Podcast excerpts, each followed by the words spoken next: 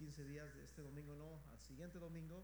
Y, pues vamos a gozarnos, vamos a hacer una fiesta, vamos a alegrarnos en el nombre de Jesús. Amén. Y, pues vamos a, regocijarnos, hermano Pedro Villatoro, a ustedes, la mayoría lo conocen, tremendo expositor ¿verdad? en la palabra de Dios. Y, bueno, va a estar con nosotros primeramente Dios en esa fecha. Amén. ¿Qué les parece si nos ponemos de pies, hermanos? Aleluya. Si puedes levantar tus manos, lo más alto que tú puedas, levanta tus manos. Ahora dile, Señor Jesús, aquí estoy, Señor. Tu palabra dice, Señor, que tu palabra, Señor, llega por el oír. Permite, Señor Jesús, que en este día, Señor, nuestros oídos estén abiertos para escuchar tu palabra, Padre. En el nombre poderoso de Jesús. Quita, Señor, todo aquello que no estorba o que, que, estorba, Señor. Todo aquello, Señor, que hace infructuosa tu palabra. Todo aquello que impide que tu palabra llegue, Señor, a nuestras vidas, a nuestro corazón. Y permite que tu palabra, Señor, pueda llegar, Señor, hasta nuestro corazón y pueda, Señor, fructificar. Y pueda, Señor, dar fruto, Señor. En el nombre glorioso de Jesús, usa, Señor Jesús, este siervo. Usa, Señor, mis labios, que sea palabra de Dios, Señor, y no palabra de hombre. En el nombre glorioso de Jesús. Y el pueblo de Dios dice, Mateo capítulo 26, versículo 17.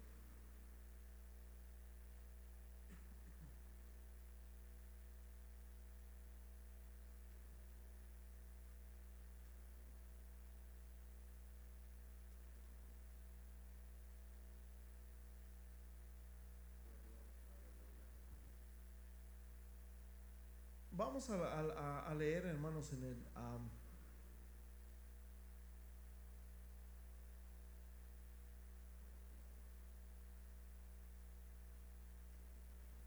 Dice así, el primer día de la fiesta de los panes sin levadura vinieron los discípulos a Jesús diciéndole, ¿dónde quieres que preparemos para que comamos la Pascua? Y él les dijo, id a la ciudad de cierto hombre y decirle, el maestro dice, mi tiempo está cerca, en tu casa celebraremos la Pascua con mis discípulos. Y los discípulos hicieron como Jesús les mandó y prepararon la Pascua. Cuando llegó la noche se sentó a la mesa con los doce y mientras comían dijo, de cierto os digo que uno de vosotros me va a entregar. Y entristecidos en gran manera, comenzó cada uno de ellos a decirle, ¿soy yo, Señor? Entonces él respondiendo dijo, el que mete la mano conmigo en mi plato, ese me va a entregar. A la verdad, el Hijo del Hombre va según está escrito de él, mas hay de aquel hombre por quien el Hijo del Hombre es entregado. Cuando bueno le fuera a ese hombre no haber nacido. Entonces, respondiendo Judas, el que le iba a entregar, dijo, soy yo. Y el maestro le dijo, tú lo has dicho. Aleluya. Vamos al, versículo 33. Versículo 31.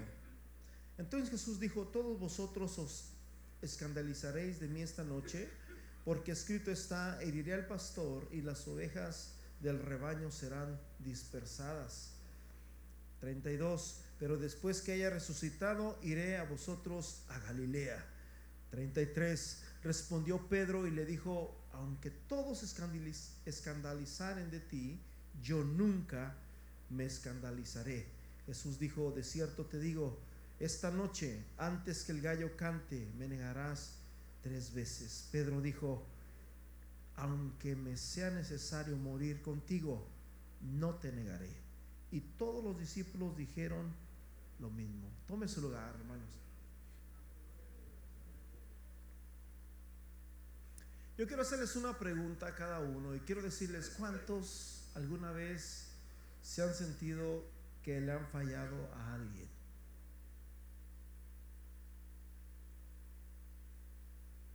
Yo, yo empezando conmigo, hermano. ¿Cuántos han fallado? A ver, levanten la mano todos los que han fallado. ¿Y cómo se siente cuando uno falla? Siente mal.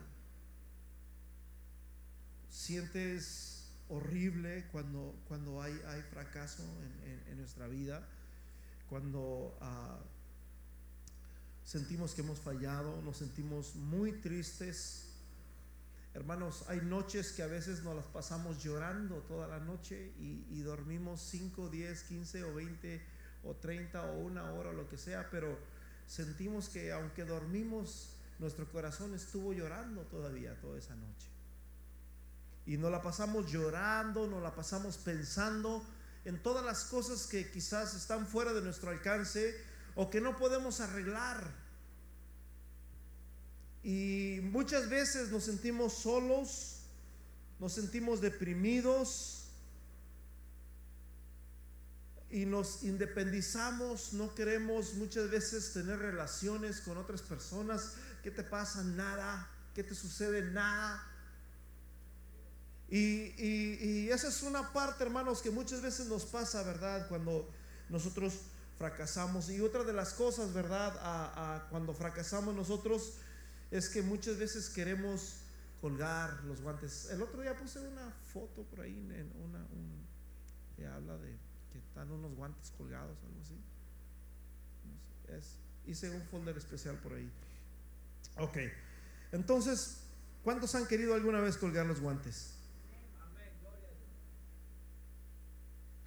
Dije, ¿cuántos han querido alguna vez colgar los guantes?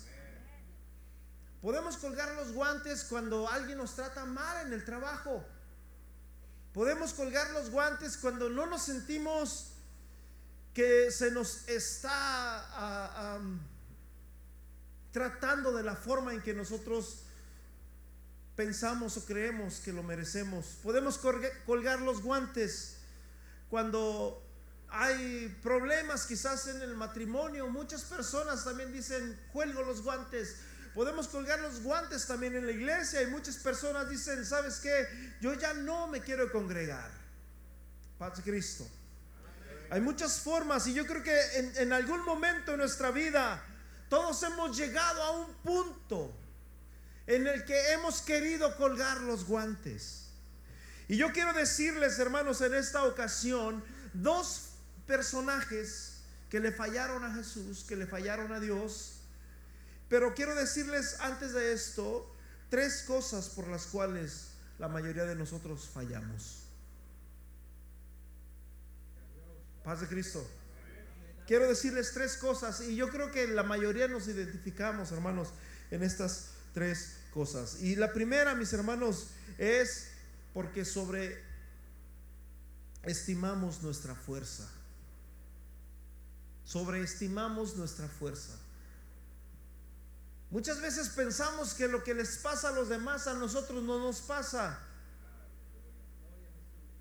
Que nosotros tenemos las soluciones para tantas cosas, para, para esto, para el otro, ¿verdad? Como dice el, el dicho,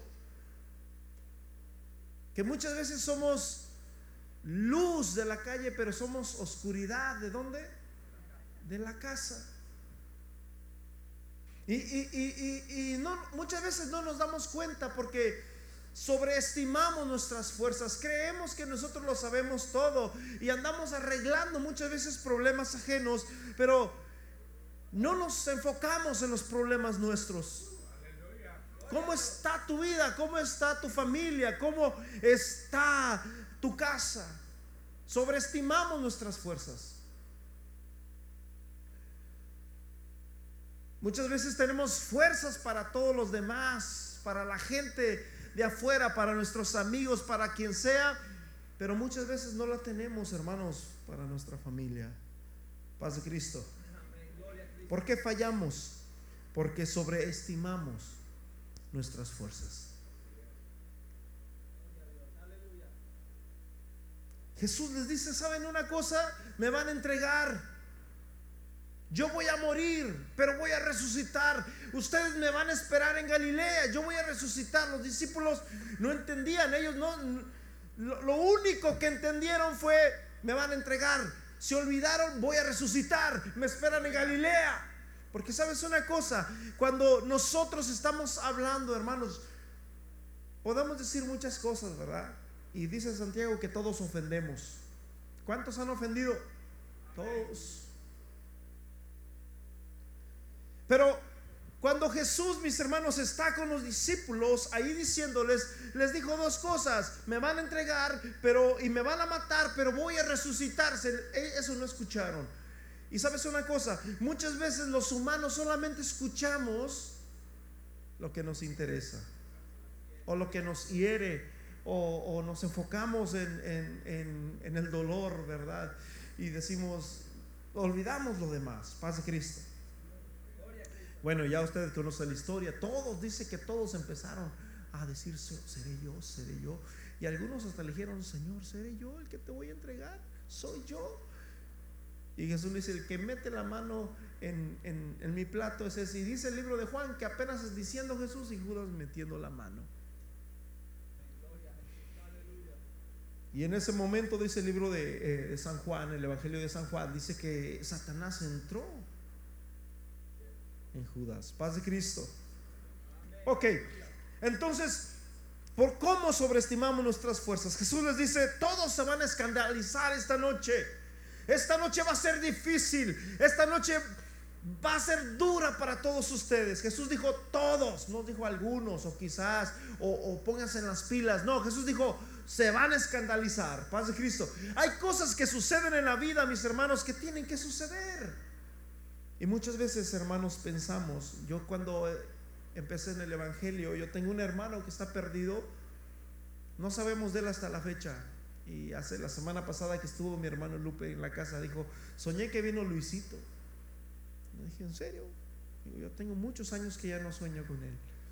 Y me dice, sí, dice, soñé con él, eso está raro. Y ya me empezó a decir algunas cosas que, que había ido a estudiar y que no sé qué, Cuando yo me empecé a convertir, cuando empecé a venir a la iglesia, yo oraba, yo ayunaba. Hermanos, día, ya no sabía si estaba ayunando o no estaba ayunando porque ayunaba casi toda la semana corrida. Y yo le decía Señor eh, mi hermano va a regresar. Yo, yo no quería yo quería a que mi madre fuera feliz que mi madre lo abrazara etcétera etcétera y, y yo oraba por eso yo clamaba a Dios. Y sabes una cosa no pasaba yo decía se me hace que me falta fe y llegó un punto en que le dije Señor de aquí a cinco meses es más tal día de tal mes va a llegar mi hermano según yo con fe Llegaba el día y no llegaba mi hermano. Y yo decía, ¿será que Dios me está fallando? ¿Será que no tengo lo suficiente fe? ¿Será que, hermanos, hay cosas, hermanos, en la vida, hermanos, que no las podemos, hermanos, eh, eh, eh, en las películas, todas las películas de Disney y todas las demás películas, hermanos, usan pura brujería y usan varitas mágicas y, y que el, Lord of the King, no sé qué, ni están puros ancianos satánicos atrás, uno blanco, otro negro con varas. Y, de ahí es donde viene todo eso, ¿verdad? de Hollywood y tantas cosas de ahí, de, tantas esas cosas, que con una varita mágica se arreglan las cosas, ¿verdad? A, este, bueno, Todas esas personas usan una varita. Y muchas veces como cristianos queremos, hermanos, como que la oración sea, hermanos, como una varita mágica, que oramos y que todas las cosas se arreglan. Paz de Cristo. Jesús, hermanos, les dice, esta noche todos ustedes se van a escandalizar.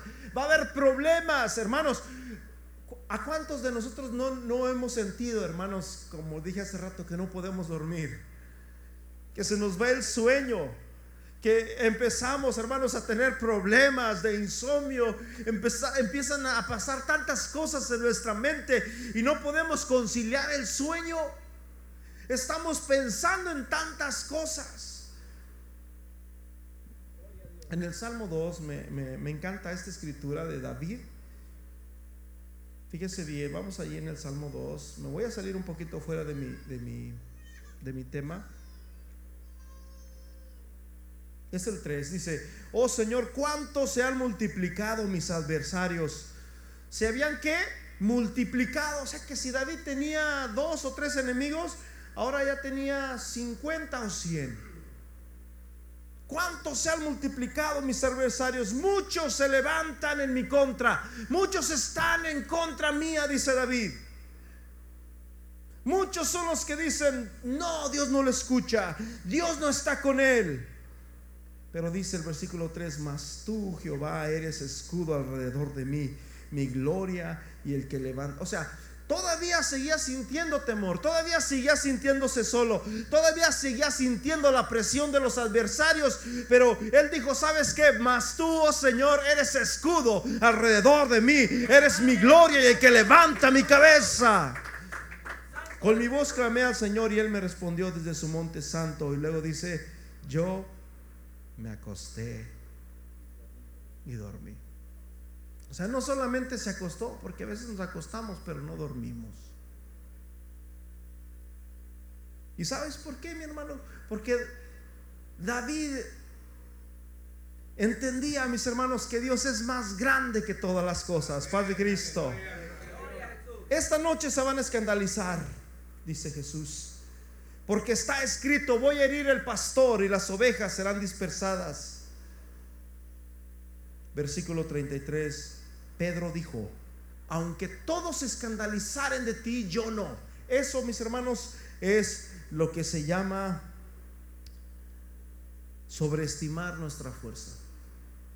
Pensar que nosotros podemos lograr controlar situaciones. Pensar que nosotros podemos lograr a, dominar una situación. Paz de Cristo. Y muchas veces, mis hermanos, eso, mis hermanos, está acompañado de lo que se llama, mis hermanos, Salmista David dice lo mismo en, el Salmo 19. Sería como arrogancia, sería... no, se me fue esa, palabra que usa ahí. El no, no reconocer que necesitamos de la ayuda de Dios. El no reconocer que, Señor, por favor, ayúdame. O sea, ¿qué, nos cuesta decirle, oh Jesús, si nos vamos a escandalizar, si va a haber problemas esta noche, por favor, Señor, ten misericordia de nosotros. Ten misericordia de mí. Ayúdame a no claudicar, pero no, no, no, no. No, Señor, aunque todos estos se escandalizaren, yo no me voy a escandalizar. Paz de Cristo. Sobreestimar, no sobreestimes tu fuerza. ¿Sabías tú de que esa misma noche pasaron dos cosas? Todos ellos se escandalizaron y todos, ninguno de sus discípulos siguió a Jesús más que las mujeres. Y el único que le seguía era Pedro, pero dice la Biblia, mis hermanos, que Pedro andaba de lejos. pasaron varias cosas. Judas y Pedro, mis hermanos, traicionaron a Jesús. Lo negaron hasta cierto punto. Y sabes una cosa, las dos, tanto como Pedro como el de Jesús, si lo pones en la balanza es lo mismo. Y eso es donde yo te quiero llevar, mis hermanos, para que usted empiece a analizar y empiece a pesar en una balanza. ¿Usted qué tipo de persona quiere ser, como Pedro o como Judas. Paz de Cristo. Entonces dice la palabra de Dios, se van a, dispersar. No, aunque todos se escandalizaren, yo jamás me voy a escandalizar. Y Jesús le dice el 34, de cierto te digo que antes que cante el gallo esta noche, me habrás negado. ¿Cuántas? Tres veces. ¿Y qué creen que dijo Pedro? Señor, tú lo sabes todo, perdóname yo no sé nada. Dice el Salmo 39, no está la palabra en mi boca y aquí tú ya la conoces. Jesús, hermanos, iba caminando, mi hermanos, y cuando iba caminando todavía no conocía a Bartolomé, a, me fue el nombre de este personaje que estaba hablando de Jesús, de Galilea no puede salir nada bueno. Y Jesús le dijo, yo te miré cuando estabas allá, en tal lugar. Y este hombre se quedó como, wow, ni siquiera me conoce y ni estaba ahí, ¿cómo es que me miró? ¿Sabes por qué? Porque Dios lo conoce todo. Pero Pedro, mis hermanos, siguió nuevamente sobreestimando sus fuerzas y dijo, aunque me sea necesario morir contigo, no negaré. Y dice que los discípulos dijeron, comieron del mismo pan. Los discípulos dijeron, amén. Así es, yo tampoco te voy a negar. Ya todos conocemos la historia. ¿Qué fue lo que pasó? Sobreestimó sus fuerzas. ¿Qué diferencia hay cuando nosotros le decimos, Señor, ayúdame, Señor, te necesito, ayúdame en mi, matrimonio, ayúdame, Señor, en esta situación que estoy viviendo?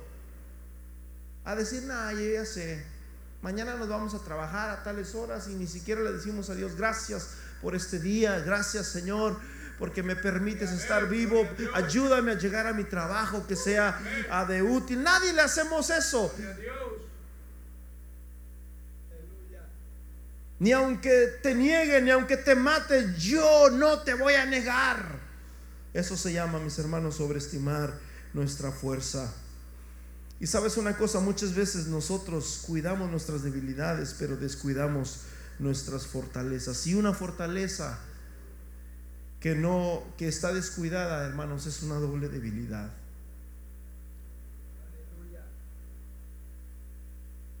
Muchas veces queremos controlar el pecado y decimos, no, no, no me va a pasar nada, yo puedo hacerlo. O, empezamos a tener, hermanos, relaciones que no son las, las necesarias. Por, ¿Ustedes creen que la palabra de Dios dice de en vano que... ah, se me fue en Corintios.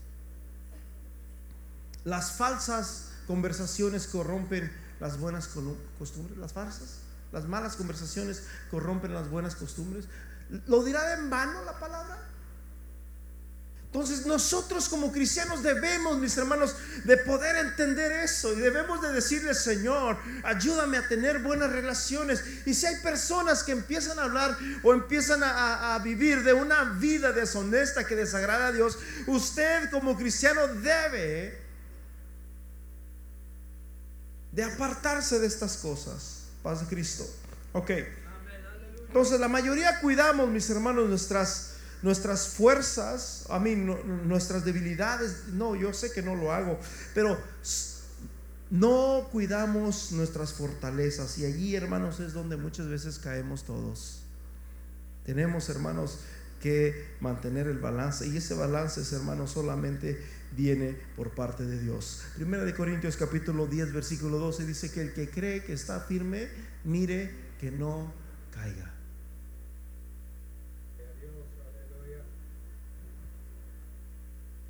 Las pruebas más duras vienen después de las fortalezas más grandes. José, mis hermanos, tenía un manto de colores, estaba bendecido por parte de su padre, Jacob lo amaba, pero sus, hermanos, hermanos, ellos tenían celos por parte de él. Casi, casi lo matan, se lo llevan como esclavo, lo venden. Llega, mis hermanos, después de ser un esclavo, llega a Egipto, Potifar lo compra, lo rescata y dice ese muchacho, suéltenlo, quiero que sea mi esclavo. Después de ser esclavo, hermanos, este le dice Potifar, ¿sabes una cosa, muchacho? Yo veo que hay algo en ti, yo no sé qué es, pero el Dios, aleluya, el Dios de Abraham, de Isaac y de Jacob. Yo no sé qué tienes, pero sabes una cosa, ya no vas a ser más esclavo, ahora vas a ser un mayordomo. Después de estar, hermanos, en, la situación de mayordomo, de capataz, ¿verdad, José? Todo estaba bien, pero después otra vez, ¿verdad? Vino la esposa de Potifar queriendo tener ah, relaciones con, este hombre y ustedes ya conocen historia, lo, lo, calumnió de tal manera que José fue a parar hasta dónde? En la cárcel. Elías Elías oraba, mis hermanos, en una ocasión va contra el, rey Acab y le dice, por mi palabra no va a llover. Ni siquiera dijo, Señor, que no, no dijo, por mi palabra no va a llover. Y dice la Biblia, y no llovió.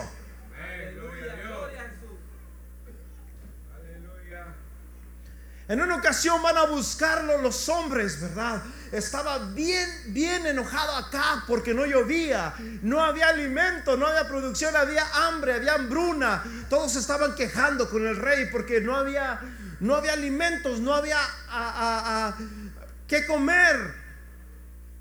Vayan, busquen al profeta Elías y tráiganmelo para acá.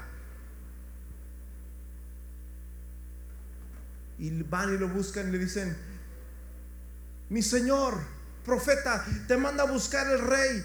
Si yo soy Señor, si yo soy profeta, que descienda fuego del cielo y los consuma a ustedes. Y dice la Biblia que descendió fuego del cielo y, y los consumió a esos 50 hombres. Y así pasó tres veces. En otra ocasión, mis hermanos, mientras estos hombres estaban adorando, mis hermanos, a los ídolos de ese entonces, estaban ahí, adorando y estaban haciendo holocaustos, iban a, decir, porque el pueblo de Israel estaba entre dos caminos. Estaba con un pie afuera y con un pie adentro. Ellos creían en Dios, pero también adoraban a los ídolos. Y así fue, mis hermanos, como Satanás entró en todo el sistema ¿verdad? Del, mundo. Porque la Biblia dice que Satanás es el príncipe de este mundo. Y dice Elías, ¿saben una cosa? Vamos a ver quién es Dios. Si Baal es Dios o si el Señor de los cielos, Jehová de los ejércitos, Yahweh, es Dios. Ustedes clámenle a Dios y el Dios que derrame o que responda con fuego, ese va a ser Dios. Y empezaron los sacerdotes, hermanos, de Baal a dar vueltas, a dar vueltas, a cantar. Empezaron, llegaron a tal punto que se empezaron a lastimar, a, con tal de que ese Dios Baal tuviera misericordia de ellos y, y descendiera fuego del cielo. Pero dice la Biblia que Dios no permitió que Satanás derramase fuego por la palabra de un profeta. Paz de Cristo. Porque Satanás tiene poder, hermanos. Y va a llegar el día en que lo va a hacer ese Apocalipsis. Pero bueno, después, hermanos, comienza el profeta a decirle, Señor, manda fuego. Dice la Biblia que cayó un fuego, mis hermanos, que consumió el, el altar, o sea, el animalito que estaba ahí. Consumió las piedras que estaban alrededor de ese altar y consumió el agua porque mandó que le pusieran agua a la leña y agua alrededor. El fuego de Dios lo consumió todo. Paz de Cristo. Pero después de ahí, Jezabel dice, si mañana a estas horas Elías no está muerto, hmm, me quito la vida. Cuando Elías escuchó, mis hermanos, que la reina estaba con un odio acerca de él que lo iba a matar, ¿qué pasó? Después de una gran fortaleza, después de un gran día de victoria, se fue llorando triste. Se sentía más solo, se sentía deprimido. Tanto así, mis hermanos, que llegó hasta casi, casi hasta desear la muerte estando allá en, en, en el monte. Paz de Cristo, hermanos. Las pruebas más difíciles vienen después de nuestras fortalezas. Y bueno, podemos empezar con, Moisés, ¿verdad? Hebreos capítulo 11, versículo 24, 27, dice que Moisés, él renunció, él, era fuerte, hermanos, en Faraón, en Egipto, era prácticamente, era el segundo Faraón, dice que era el, era el hijo, renunció a ser el hijo de Faraón. En otras palabras, renunció, hermanos, al, reinado de Egipto. Tenía una gran fuerza, pero Dios, hermanos, tenía algo más precioso para él. Paz de Cristo. Entonces, la primera cosa por la que fallamos es porque sobreestimamos nuestras fuerzas y pensamos que nosotros sí lo podemos hacer, que a nosotros no nos puede pasar nada. Y la segunda cosa por las cuales fallamos es porque tenemos miedo a la desaprobación. ¿De qué grupo eres? Paz de Cristo. Tenemos miedo a la desaprobación. Solamente hacemos las cosas por el qué dirán, por qué van a pensar, por para que no digan. Y tenemos miedo a la desaprobación. Y eso, mis hermanos, nos hace también fallarle a Dios. Mateo 26, versículo 58.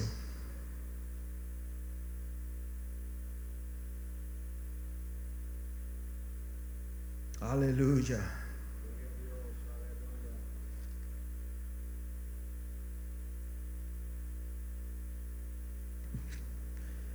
¿Lo tenemos?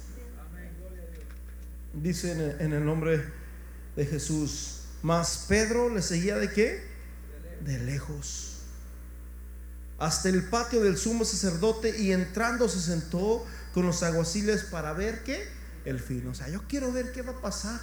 Pedro, mis hermanos, estaba, no estaba lo suficientemente lejos como para no ver qué cosa estaba pasando o para no sentirse demasiado lejos de Jesús o demasiado lejos de la iglesia, pero tampoco estaba lo suficiente cerca como para decir es de ellos.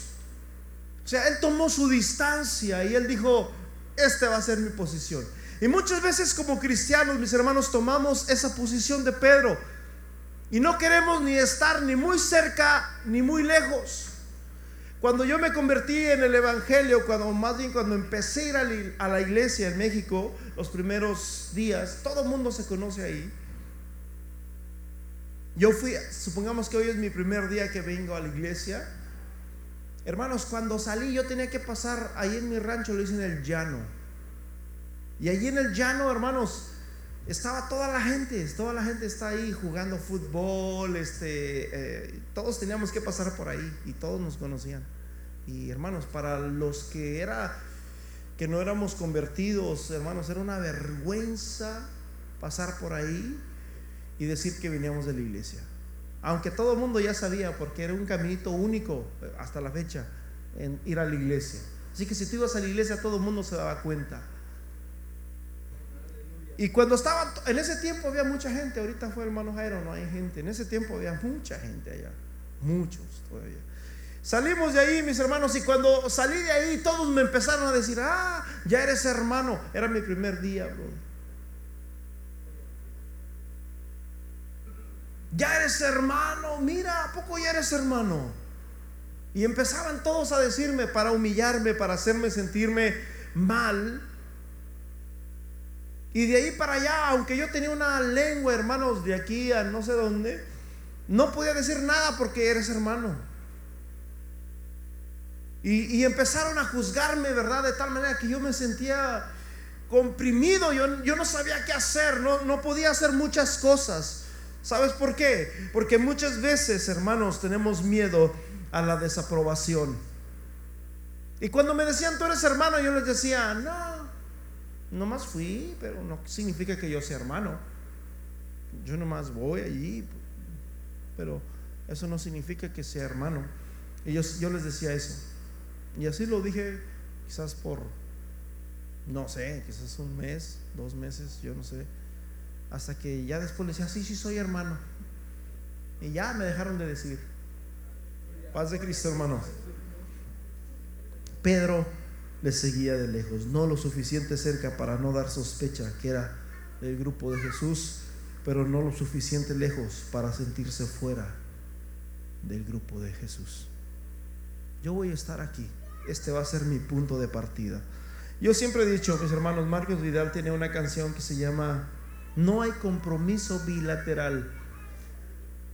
Bilateral significa, hermanos, en Texas, bueno, en Dallas y todo eso, la mayoría de los freeways tiene un, el freeway y luego tiene otra carretera de dos carriles que parece freeway, una que va igual, corren igual que el freeway y del otro lado pues está la otra y corre igual que el freeway para abajo. ¿Sí? Y se llama bilateral porque no está en el freeway, va corriendo al lado. Y muchas veces, hermanos, pensamos que en el Evangelio es así, pero hermanos, en el Evangelio no hay camino bilateral. O estás dentro, dice Marcos Vidal, o no estás. Paz de Cristo. Jesús dijo, paraos en los caminos y preguntad por la senda antigua.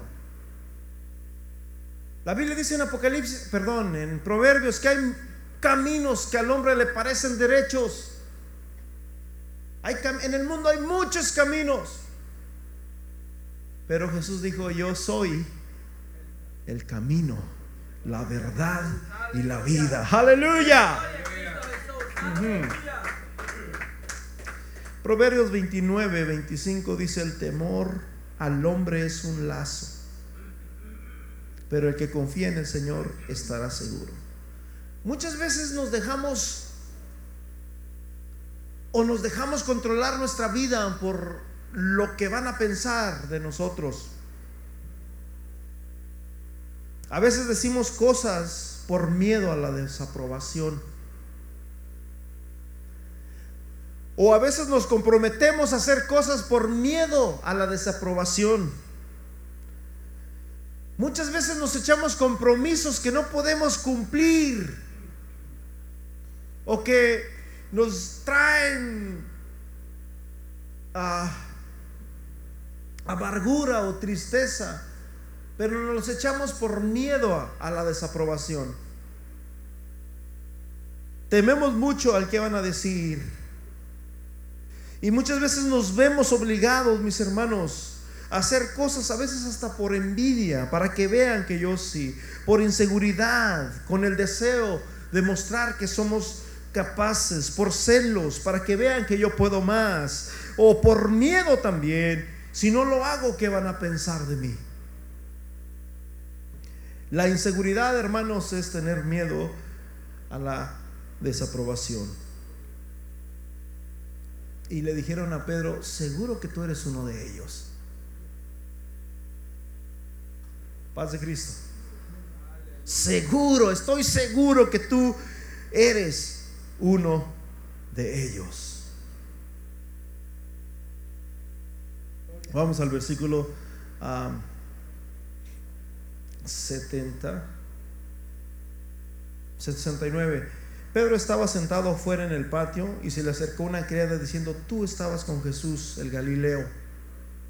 Tú estabas con él, yo te miré. Y Pedro dice, mas él lo negó delante de todos. Les aseguro que, que yo no era, se parecía a mí. Yo nunca he estado con ese hombre. Lo negó la primera vez. Saliendo él a la puerta le dio otra y le dijo a los que estaban allí, también este que está ahí estaba con ellos, también él es del grupo de Jesús. Versículo 72, pero él lo negó otra vez con juramento, les juro. Hermanos, la Biblia dice, no tomarás o no jurarás, ¿verdad? La Biblia nos prohíbe que juremos. ¿Sabían eso? No podemos jurar.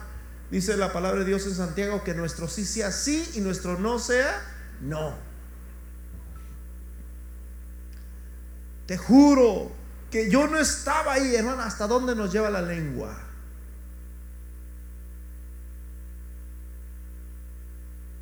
Paz de Cristo. ¿Se dan cuenta que todo esto que está pasando aquí, mis hermanos, es por nuestra lengua? Porque Pedro, hermanos, hablaba mucho. Y sabes una cosa, Dios nos dio una boca y dos oídos para que escuchemos más y hablemos menos. Imagínense si nos hubiera dado dos bocas, nos contradiciríamos, hermano. Pedro, mis hermanos, él habló mucho. Si usáramos nuestra boca para bien y dijéramos, Señor, ten misericordia, yo no quiero fallarte. Yo no quiero fallarte, pero lo negó, hermanos, por la segunda vez. Versículo 73, un poco después. Acercándose, los que por allí estaban dijeron a Pedro, verdaderamente que tú también eres uno de ellos, pues aún tu manera de hablar te delata. Hermanos, ¿sabes qué pasó? Yo siempre pensaba que Pedro maldijo como, como de broma, así como, miren, para que no sea, para que no vean que, que, que, yo, que yo no soy dijo dos, tres maldiciones, pero como queriéndose controlar hacia sí mismo. Pero mientras yo estudiaba este, esta historia, me di cuenta que verdaderamente Pedro, ¿a cuántos de los que están aquí, cuando de repente estamos platicando con algo, o con la esposa o con un amigo, con alguien, y de repente les estás diciendo algo, estás compartiéndole algo, y, hay una discusión quizás ahí, pero tú sigues duro y duro y duro hasta que tú sientes que sale un monstruo. Paz de Cristo. A todos nos ha pasado, a mí me ha pasado. ¿Les ha pasado o no? Y tú te quedas como, wow. ¿Y eso? Yo recuerdo, uh, si les contara las veces que me ha pasado eso, eso fue lo que le pasó a Pedro.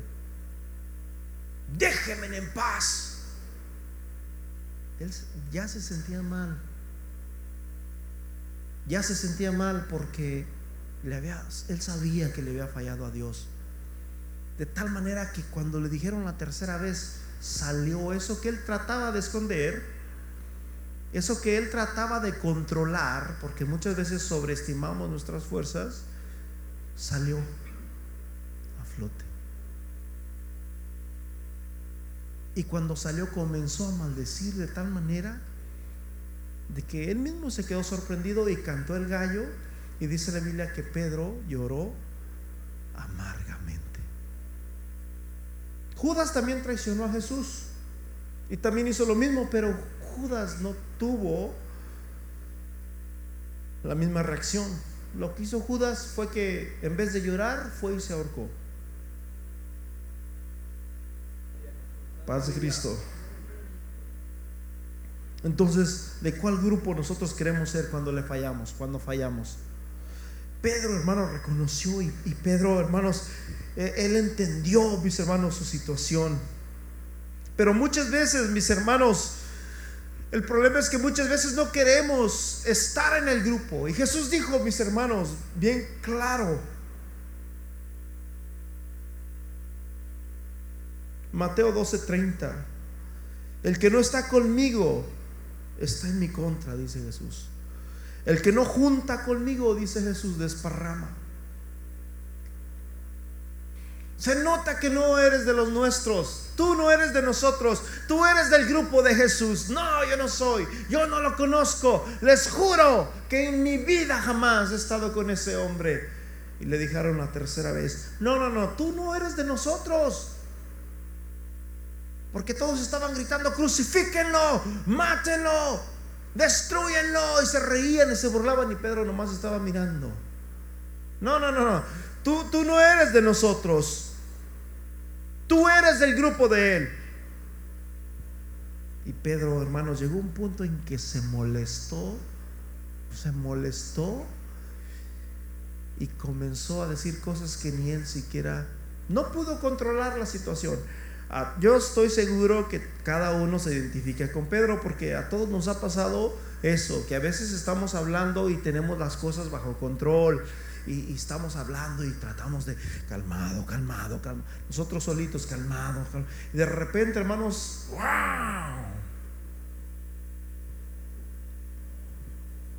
Paz de Cristo. Santiago capítulo 3, vamos ahí en el libro de Santiago. Fíjate lo que dice la palabra, Tres razones por las cuales nosotros fallamos sobreestimamos nuestra fuerza.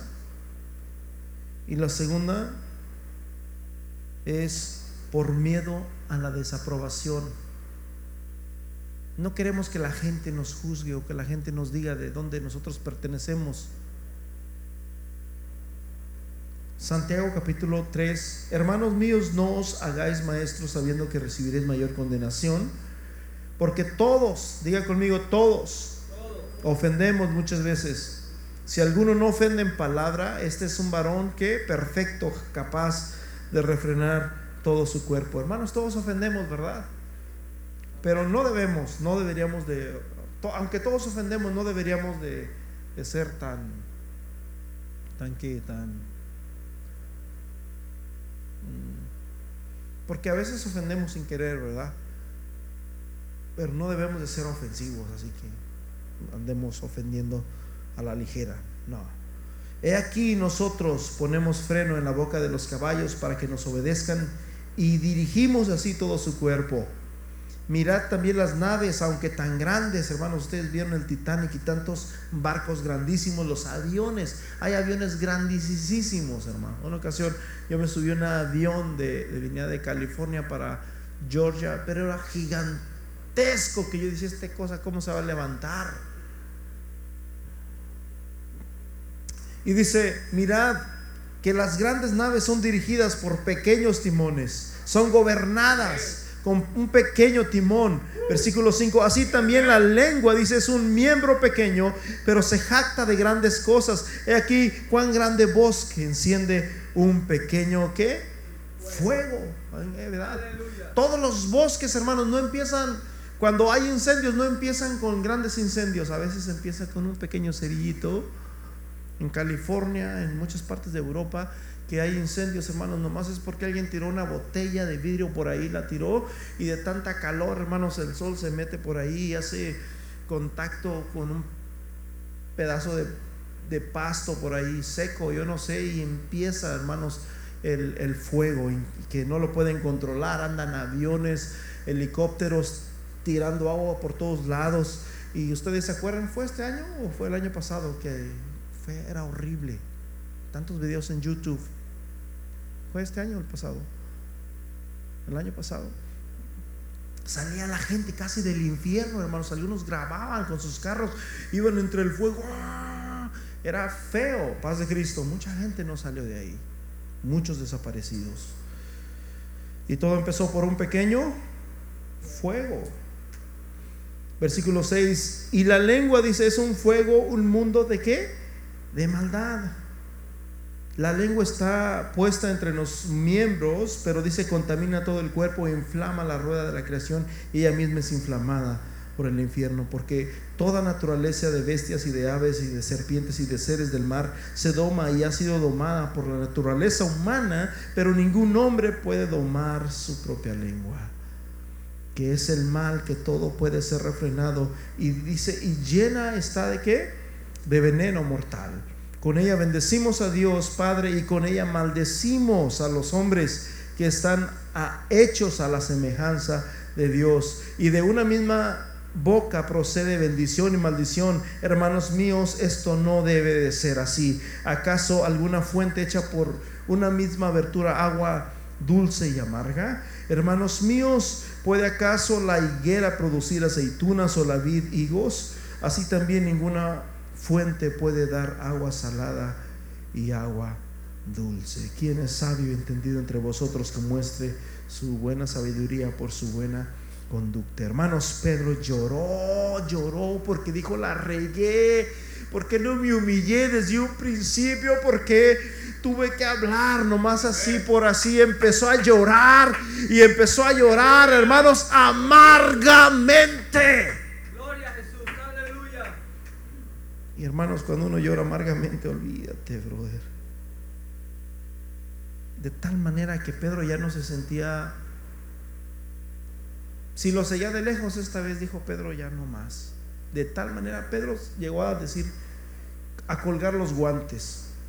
Fíjate, Marcos 16, versículo 7, después de que Jesús resucita el tercer día, Jesús les dice a las mujeres, vayan y díganle a los discípulos y a Pedro. O sea, ¿que Pedro no era de los discípulos?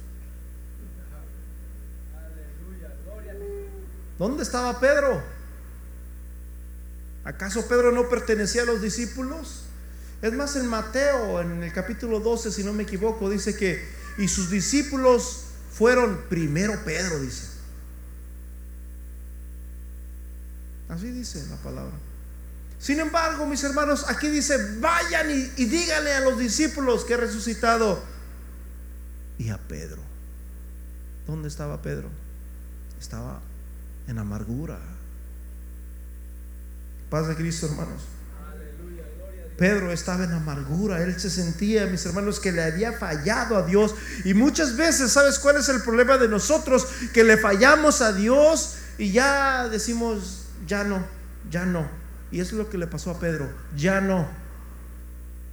Ya le fallé lo suficiente, ya no, ya, Dios ya no me perdona, ya, yo no siento lo mismo. Y, y el problema ahí estaba.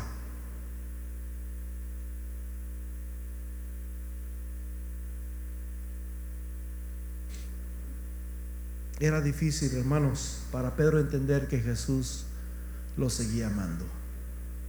A pesar, hermanos, de que él sabía, ¿sabes una cosa? Cuando esa fiera sale y que hace cosas que tú no te imaginas, como le salió a Pedro cuando comenzó a maldecir, o sea, imagínate a Pedro bien enojado, enojado, enojado, que hasta le cambió el rostro así enojado y comenzó a maldecir. ¿Tú crees que se le iba a olvidar a Pedro? Él no, él no, no podía dormir. Comenzó a llorar. Y ahí fue donde entendió, hermanos, cuán frágil somos. Y hasta dónde podemos llegar cuando nosotros no nos humillamos delante de Dios. Tres años antes, Pedro estaba pescando en el lago, hermanos, de Genezaret, en Galilea, estaba pescando. Jesús le dice, hey, pescaron. No hemos pescado nada, estaban remendando las redes, todos enojados. Y Jesús le dice, préstame tu barca. Y le dice, súbete. Y, y, le prestó la barca, hermanos. Y comenzó Jesús a predicarle dentro de un mar, dentro de un lago, en una barquita, hermanos, ahí. Y ahí estaban ellos ahí remendando las redes y Jesús comenzó a predicar y comenzó a decir, bienaventurados los que tienen hambre y sed de justicia. Y comenzó a decir el sermón del monte en una barca. Y ahí estaba Pedro escuchando. Después de que termina, hermanos, el sermón del, monte, Jesús le dice a Pedro, métete a pescar. Pero la Biblia, hermanos, dice que en ese tiempo, no sé si ahora, pero en ese tiempo pescaban de noche, quizás por el sol, por el calor, es desierto ahí. Los peces no salían por tanta calor que hacía, yo no sé. Así que ellos pescaban de noche. Dice que habían pescado toda la noche y no habían pescado nada. Y en la mañana estaban remendando las redes cuando llegó Jesús. Y después de que Jesús termina de predicar, quizás eran ya las 10, las 11 o las 12 del día, yo no sé. Y Jesús le dice, ok, métanse en otra vez y van a pescar. No, ya pescamos toda la noche y no pescamos nada. Métanse otra vez. Y Jesús y le dice Pedro, está bien, nos vamos a meter, pero solamente porque tú nos dices, por tu palabra solamente vamos a ir. Se metieron y dice la Biblia que las redes no soportaban la cantidad de peces que pescaron. Aleluya. Pedro se quedó sorprendido y dijo Pedro, wow, qué milagro tan tremendo. Yo necesito seguir a ese hombre. Dejó las redes, tiró las redes y comenzó a seguir a Jesús. Pero ¿qué crees? Tres años adelante estaba amargado.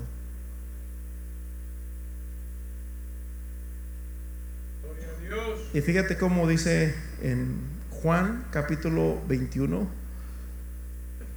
Hermano, ¿tú te has sentido así? ¿Tú sientes que le fallaste a Dios y que ya Dios no te puede perdonar? Esta palabra es para ti, brother.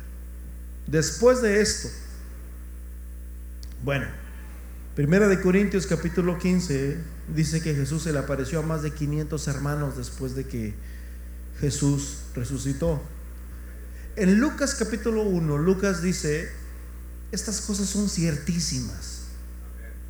Yo no lo miré, dice Lucas, pero los que lo miraron nos han contado todo lo que ha sucedido, sin faltar ni una jota ni una tilde.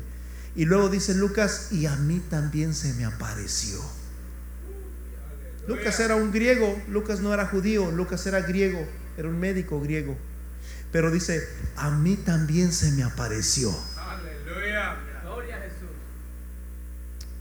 Y en Hechos capítulo 1, versículo 3, Lucas dice que después de que Jesús resucitó, se apareció aproximadamente por 40 días. Bueno, ahí en, en Hechos, perdón, en Juan capítulo 20, nos habla que el primer día de la semana, ¿verdad? El tercer día Jesús resucitó. Y después en ocho días Jesús se volvió a aparecer nuevamente. Pero el versículo 21 dice después de esto, o sea, dentro de esos 40 días probablemente ya hacían cuatro semanas que ya no miraba Pedro a Jesús. a lo mejor ya era la era el día 38 o el día 39 quizás o el día 40. Pedro ya no había mirado más a Jesús. Y Pedro se seguía recordando, porque después de aquí ya entra el libro de los hechos, cuando Jesús es levantado. Pedro se, seguía recordando esa mañana cuando salió de él un monstruo, que dijo, se me hace que eso es lo que verdaderamente yo soy, un monstruo. Después de esto, dice, después de esto, después de muchos días, muchos días, muchos días, semanas quizás, se manifestó otra vez a sus discípulos. Vuelvo a decir, Primera de Corintios capítulo 15 dice que se les apareció a 500. Lucas 1 dice, estas cosas son ciertísimas.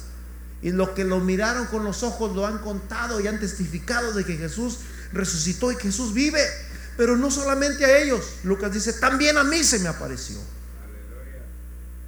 Y luego Lucas vuelve a decir en Hechos capítulo 1, versículo 3, que Jesús se apareció por 40 días. Quizás era el día 40, yo no sé. Pero mientras estaba ahí, Pedro se acordaba de estas cosas todavía. Y dice, fíjate, después de esto Jesús se manifestó otra vez a sus discípulos junto al mar de Tiberias y se manifestó de esta manera. Fíjense de qué manera nos lo relata, versículo 2.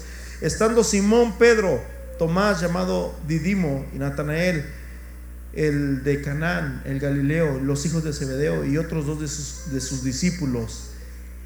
Y otra vez Pedro. Diga conmigo, otra vez Pedro. No se escuchó bien, otra vez diga, otra vez Pedro. Y Simón Pedro les dijo, voy a pescar. Y ellos dijeron, amén, nosotros también. O sea que Pedro hasta cierto punto era, la gente, los discípulos tenía un, ¿qué se puede decir? Algo que atraía a la gente. Oh, nosotros también vamos a pescar. Y ahí van, hermano. Pedro regresó a sus andadas pasadas. Hacía tres años que no pescaba. Y esta vez dijo, ¿saben una cosa? Yo voy a regresar a mi al oficio que yo tenía antes. Y los discípulos lo siguieron también. Pedro, échale ganas, Dios está contigo, no te desanimes, no, vamos y se fueron a pescar ahí. Voy a pescar, le dijeron, nosotros vamos también contigo. Fueron y entraron en una barca aquella noche, ¿y qué dice? Y no pescaron nada. Toda una noche que no pescaron nada. Cuando estaba toda esa noche, después de estar ahí Pedro diciendo, se acordaba Pedro de las veces que no pescaba nada y que no le alcanzaba para las tortillas, para los jitomates.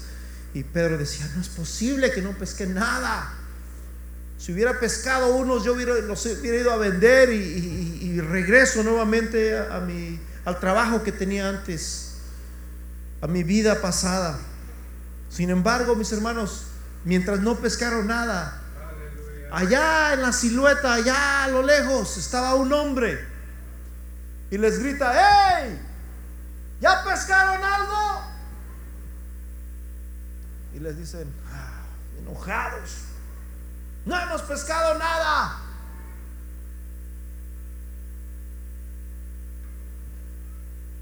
¿Qué dice? No sé. Avienta la red al otro lado. Pedro, ¿qué diferencia hay de la mano derecha a la mano izquierda de una barca pequeña? Avienta la red al otro lado. Yo soy un pescador profesional, dice Pedro. Esto no funciona así. Ya para que se calle ese hombre, no sabían que era Jesús. Aventaron la red al otro lado y pasaron dos milagros. El milagro número uno fue que la red se llenó tanta de peces y el milagro número dos que la red no se rompió. Porque ellos tenían que remendar las redes, hermanos, todos los días. La red soportó. Y cuando se dieron cuenta de eso, dice la Biblia que Juan, el amado, dijo, es él. Tiene que ser él. Y se quedaron sorprendidos, pero ¿cómo? Es que, hermano, Jesús puede hacer en cinco minutos lo que ellos no pudieron hacer en toda la noche. Solo Jesús puede hacer eso. ¿Sí entendieron? Juan dice, es Él. Y cuando dijo es Él, Pedro no dijo nada. Pedro dice que se ciñó, probablemente estaba sin camisa, sin playera. Y él se sentía que Dios ya lo había abandonado, se sentía que ya Dios no hablaba con él, que Dios no lo amaba lo suficiente. Pedro se ciñó la ropa y se ventó al mar y nadó hacia el otro lado. Aleluya. Y estando ahí, hermanos, Pedro dijo, si me quiere, si me ama, otra vez se manifestó a mí. Aleluya. Jesús ama al pecador. No importa cuánto le has fallado, Jesús te ama. Y Jesús quiere restaurarte, no importa el peso del pecado que tú has hecho. Y cuando estaba ahí, mis hermanos, Jesús le dice a Pedro, Pedro, me amas, apacienta mis ovejas. Simón Pedro, me amas. Juan 21, 15 en adelante, apacienta mis corderos. Versículo 17, y le dijo la tercera vez, Simón Pedro, hijo de Jonás, me amas. Y Pedro se entristeció de que le dijese la tercera vez, me amas. Y respondió, Señor, tú sabes todo. Tú sabes que te amo. ¿Qué diferencia hubiera sido si Pedro le hubiera dicho esto tres días o quizás habían pasado semanas, perdón? Cuando esa noche que le iban a crucificar a Jesús y dijo, esta noche ustedes se van a esparcir porque está escrito, heriré al pastor y será dispersada las ovejas. Señor, tú conoces todo, ayúdame a ser fuerte, ayúdame a permanecer. No, Señor, aunque todos se escandalizaren, yo no me voy a escandalizar. ¿Por qué fallamos? Por tres cosas. Punto número uno, porque sobreestimamos nuestras fuerzas. Punto número dos, por el ¿Qué dirá la gente? Y punto número tres. Porque muchas veces no queremos humillarnos como se humilló Pedro. Judas, en vez de humillarse y en vez de arrepentirse, la Biblia dice que fue y se ahorcó. Hebreos, perdón hermanos, en Proverbios capítulo, no recuerdo el capítulo, pero dice que los justos caerán. Los justos caen, brother. ¿Sí me escuchaste? Los justos también caen. Siete veces caerá el justo, pero siete veces se volverá a levantar. Yo los invito, mis hermanos, que vengan aquí a este altar. Los invito a que vengan a este altar. Yo no sé cómo te encuentras. Si le has fallado a Dios de tal manera que sientes que ya Dios no te puede perdonar, igual que Pedro, no te das cuenta cuánto Dios te ama, brother. ¿Qué quieres? ¿Qué más quisieras de Dios? Otra vez Jesús puede hacer lo mismo. Jesús puede hacer en cinco minutos lo que nosotros no podemos hacer en toda una vida. Jesús puede hacer algo en estos dos o tres minutos que vas a estar aquí orando en. A todo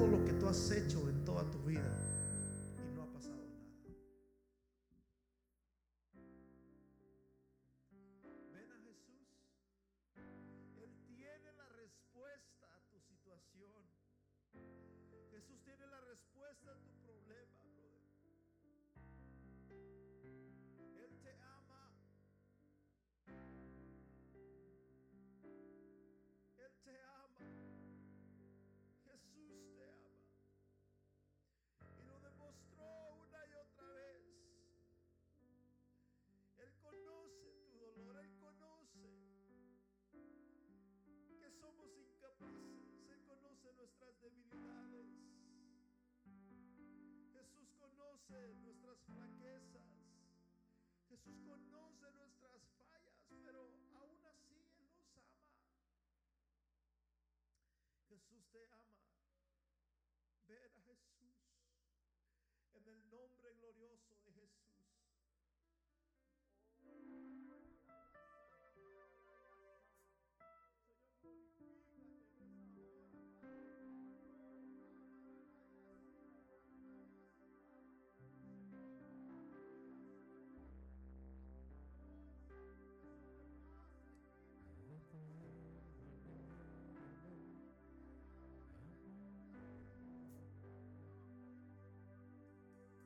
today.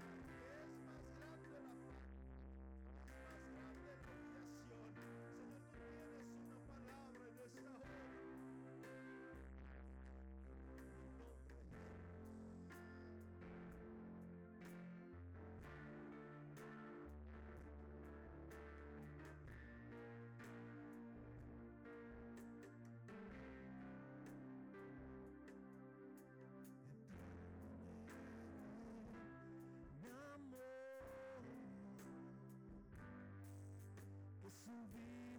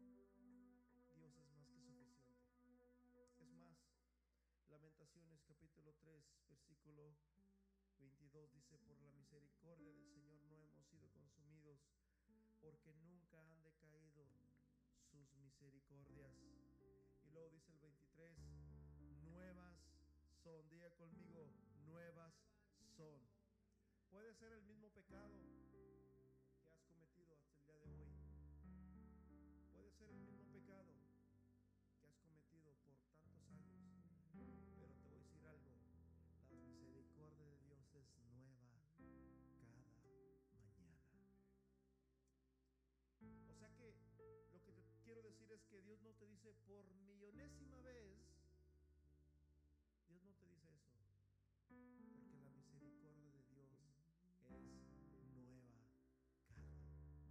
¿Cuánto le dan un aplauso fuerte a ese Dios? Aleluya. Hermanos, que el Señor me los bendiga. Lo esperamos el miércoles en oración. Vengas el viernes.